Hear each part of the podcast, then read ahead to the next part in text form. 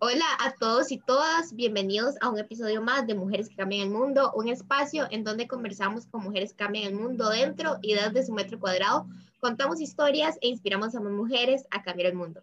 Yo soy Kiara Cascante y hoy me encuentro con Loida Pineda, quien es estudiante de técnico en electrónica. Y, y también Loida, bueno, lidera muchos proyectos, pero uno de ellos se llama Generación sin límites, y más no estoy, ¿cómo era que se llamaba? Una nueva generación. Una nueva generación, perdón, una nueva generación. Y ese proyecto de Loida es súper chido porque eh, eso es sobre temas de educación y sobre todo eh, que lo trabaja en comunidades. Hoy ella nos va a contar un poco de su historia. Bienvenida, Loida. Gracias, Kiara, por darme este espacio y si no estoy mal, creo que soy la primera salvadoreña en estar en tu canal y pues gracias por darnos el espacio. Sí, Loy, eres la primera salvadoreña y bueno, les voy a contar antes de empezar con las preguntas que cuando yo conocí a Loy, eh, tuve el honor de conocerla presencialmente y fue algo muy, muy increíble, muy chido, porque tiene una actitud que, o sea, no hay palabras, rompe barreras. Y bueno, hoy la traje acá al, podcast porque sé que la historia es, es increíble y quiero que la escuchen y porfa recuerden escribirme al Instagram sobre qué les ha parecido. Bueno, Loy, voy con la primera pregunta. Para ti, ¿cómo es una mujer que cambia el mundo? Wow, una mujer que cambia el mundo es esa que rompe barreras, que no importa que le digan no, ella lo hace.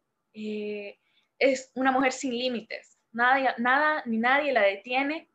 Ella se lo propone porque yo tengo muchas mujeres que han, wow, han roto esos límites y yo creo que son unas mujeres maravillosas y yo creo que así es una mujer, una mujer que no, no se detiene por nada del mundo. Importante esto de no detenernos, porque a veces tal vez pensamos que, o sea, que no vamos a poder con eso que estamos haciendo o con esa meta, ese sueño o con la barrera que tengamos enfrente. Y luego quiero que nos cuentes un poco de tu historia, de, bueno, sobre lo que estudias, eh, también sobre cómo has ido derribando barreras y también sobre cómo te involucraste en el tema de voluntariado y servicio a la comunidad. Bueno, estudio bachillerato técnico industrial en electrónica. Como tú lo decías, es derribó una barrera tan grande, tanto familiar como así social, porque se me presentó el, ¿por qué estás estudiando eso si eres una niña? O sea, fue difícil el que aún mis compañeros me hicieran bullying por estudiar esa, esa, esa, esa carrera. Eh, cuando yo se lo, se lo propongo a mi mamá, mira, este, voy a estudiar esto, me dice, ¿estás segura? Sí, ok, yo te apoyo. Eh, ¿Fue difícil entrar a la carrera? Sí, porque tenías que pasar una nota, una nota que a mí me habían dicho, no, no vas a llegar a esa nota. Mis maestros eh, pasados me decían que era una boba y bueno, se me presentó tanto en, en básica que decía, soy una niña boba, y se me presentó eso. Cuando entro, quedo en la, en, en especialidad, nunca me imaginé lo que me iba a pasar. Entro y solo habían cinco niñas en una especialidad de 50 alumnos. Los demás eran varones. Esos varones eran pesados con nosotros, nos decían que porque estudiábamos eso, que eso era para niños. Y mucha gente fuera de la institución me decía, ¿y usted por qué estudia eso? Y yo, no, es que me gusta. Y no es que sea de niño. Y yo, no, hay niños ahí. Pero es que se, se ocupan solo cosas de bueno niño. Vas a tener que usar pantalón. ¿Y cuál es el problema? Entonces se me presentó eso. Cuando conozco a mis maestros, solo son hombres, son ingenieros. Pues mis maestros al principio era como que, ¿y por qué estudian eso, verdad? O sea, si aquí solo hemos tenido a lo mucho una niña. Eh, lo primero fue, nosotros soldamos, soldamos unas cositas pequeñas. Ustedes con las uñas así no van a poder. Y yo, wow. En falda no van a poder hacer instalaciones eléctricas. Y yo, ah, nos ponemos pantalón, ok. Eh, no van a poder utilizar una tenaza. Y yo, sí, sí podemos. Entonces, los maestros fueron aprendiendo, nuestros compañeros también, mi sociedad, mi entorno entendió que el que yo sea niña no me, no me limita nada. ahí en la institución en, donde estudio, empieza el voluntariado. Bueno, mi voluntariado empieza desde los ocho años. Eh, pertenezco a cuatro asociaciones y empieza el voluntariado de los ocho años en una asociación a la que pertenece mi mamá, que lleva brigadas médicas a pueblos de aquí del Salvador. Bueno, que ya hemos roto barreras y hemos, ido a Honduras. Entonces, a mí se me presentó eso aquí con mi mamá. Quiero ver qué es lo que hace mi mamá. Cuando llego, pues, brigadas médicas, ¿verdad? Pero veo que no soy la única niña que está ahí. Y esta asociación se llama Aspril. Y esta asociación ve que hay varios niños hijos de los demás profesionales. Nos reúnen y nos ponen asprielitos. Teniendo solo ocho años, empezamos a, en esas comunidades, en esos pueblos, empezamos a, llegarle a los niños. Con un simple dulce que le llegues a un niño, él es feliz. Eh, bueno, de ahí me sumo a lo, a la actualidad estoy en esa organización, pero mi mamá se suma a otra organización cuando yo cumplo los 15 años. Y esa es para mujeres. Bueno, y me dicen, ah, bueno, únete tú también. Pero nunca era nada así como que, ah, no, no lo voy a poder hacer yo. O sea, siempre era como que, ah, hago voluntariado, pero nunca, nunca lo imparto yo.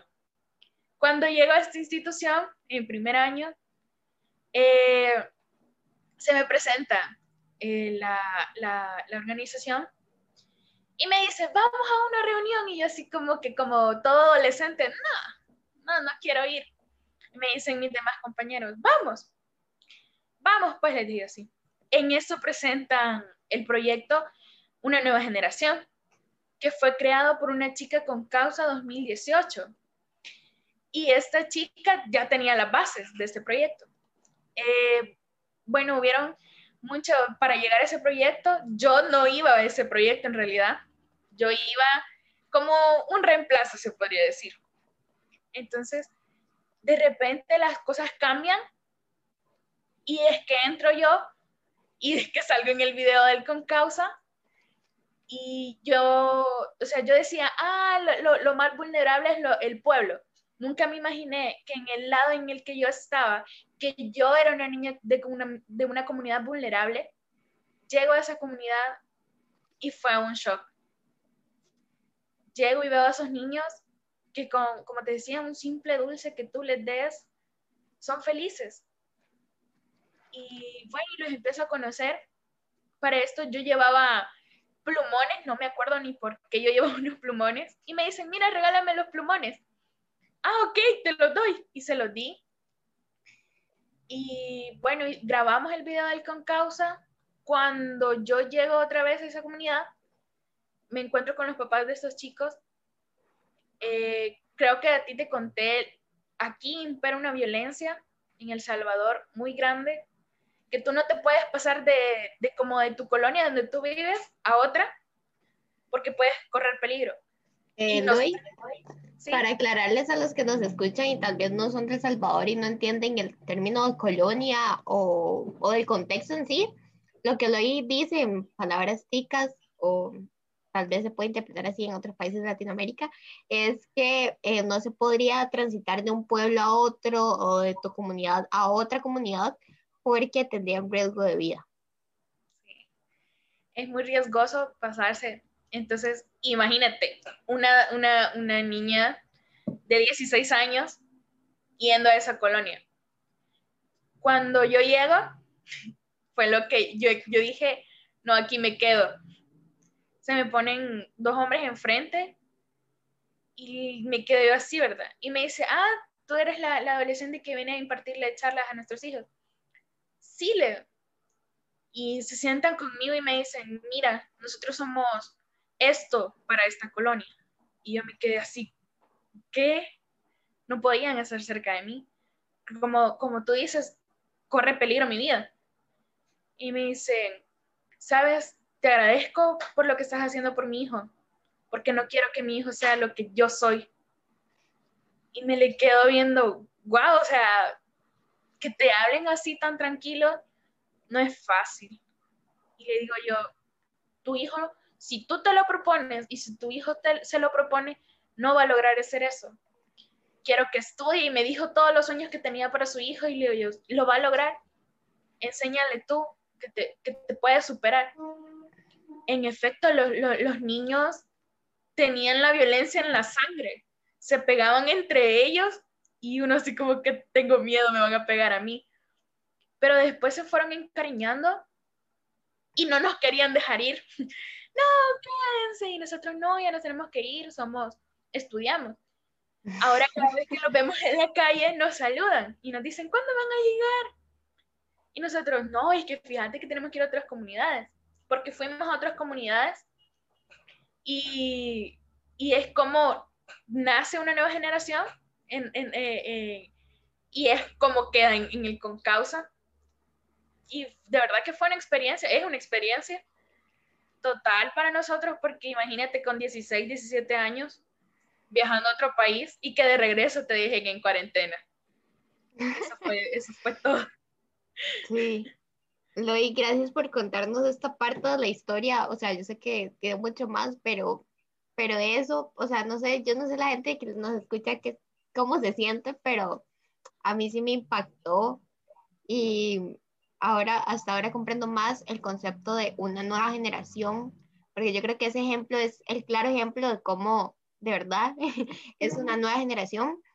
Y Loy, este, ¿qué te ha inspirado a vos a hacer lo que haces? ¿Qué me inspiró?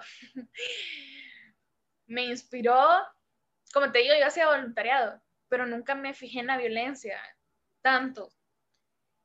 Me inspiró mi familia y la muerte de mi papá.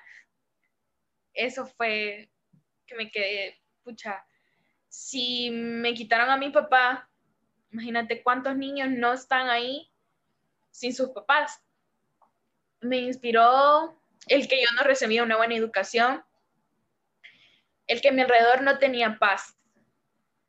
Entonces, yo dije, no, está bien, me voy a meter a este proyecto porque yo quiero que, como tú lo dices, sea una nueva generación que ese niño, ese adolescente cambie su entorno. Porque yo quiero algo nuevo para mí, no solo social, sino en el medio ambiente, en todo.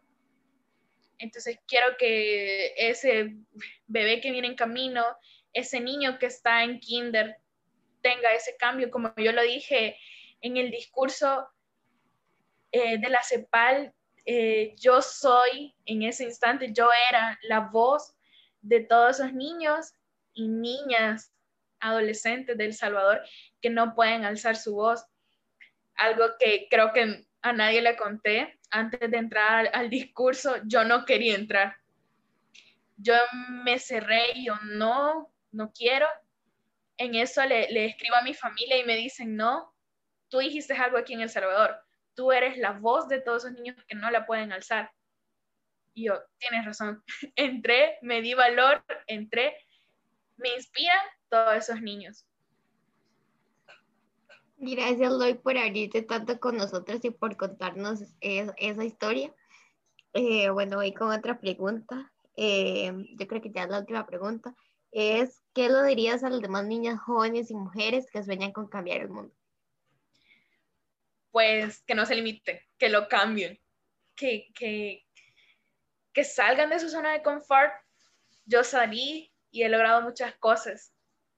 Que tengan el valor, que se amen a sí mismas, que vean a su alrededor y digan, ¿qué, qué hago con mi vida?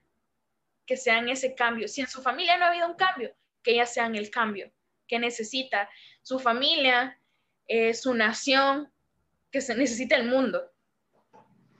Gracias, Loy, por ser una mujer de que cambia el mundo, por dejarnos muchas enseñanzas entre ellas saber que podemos lograr cualquier cosa sin importar lo que nos estén diciendo y también sin importar el contexto en el que vivamos. Gracias por ser una mujer que cambia el mundo. Gracias.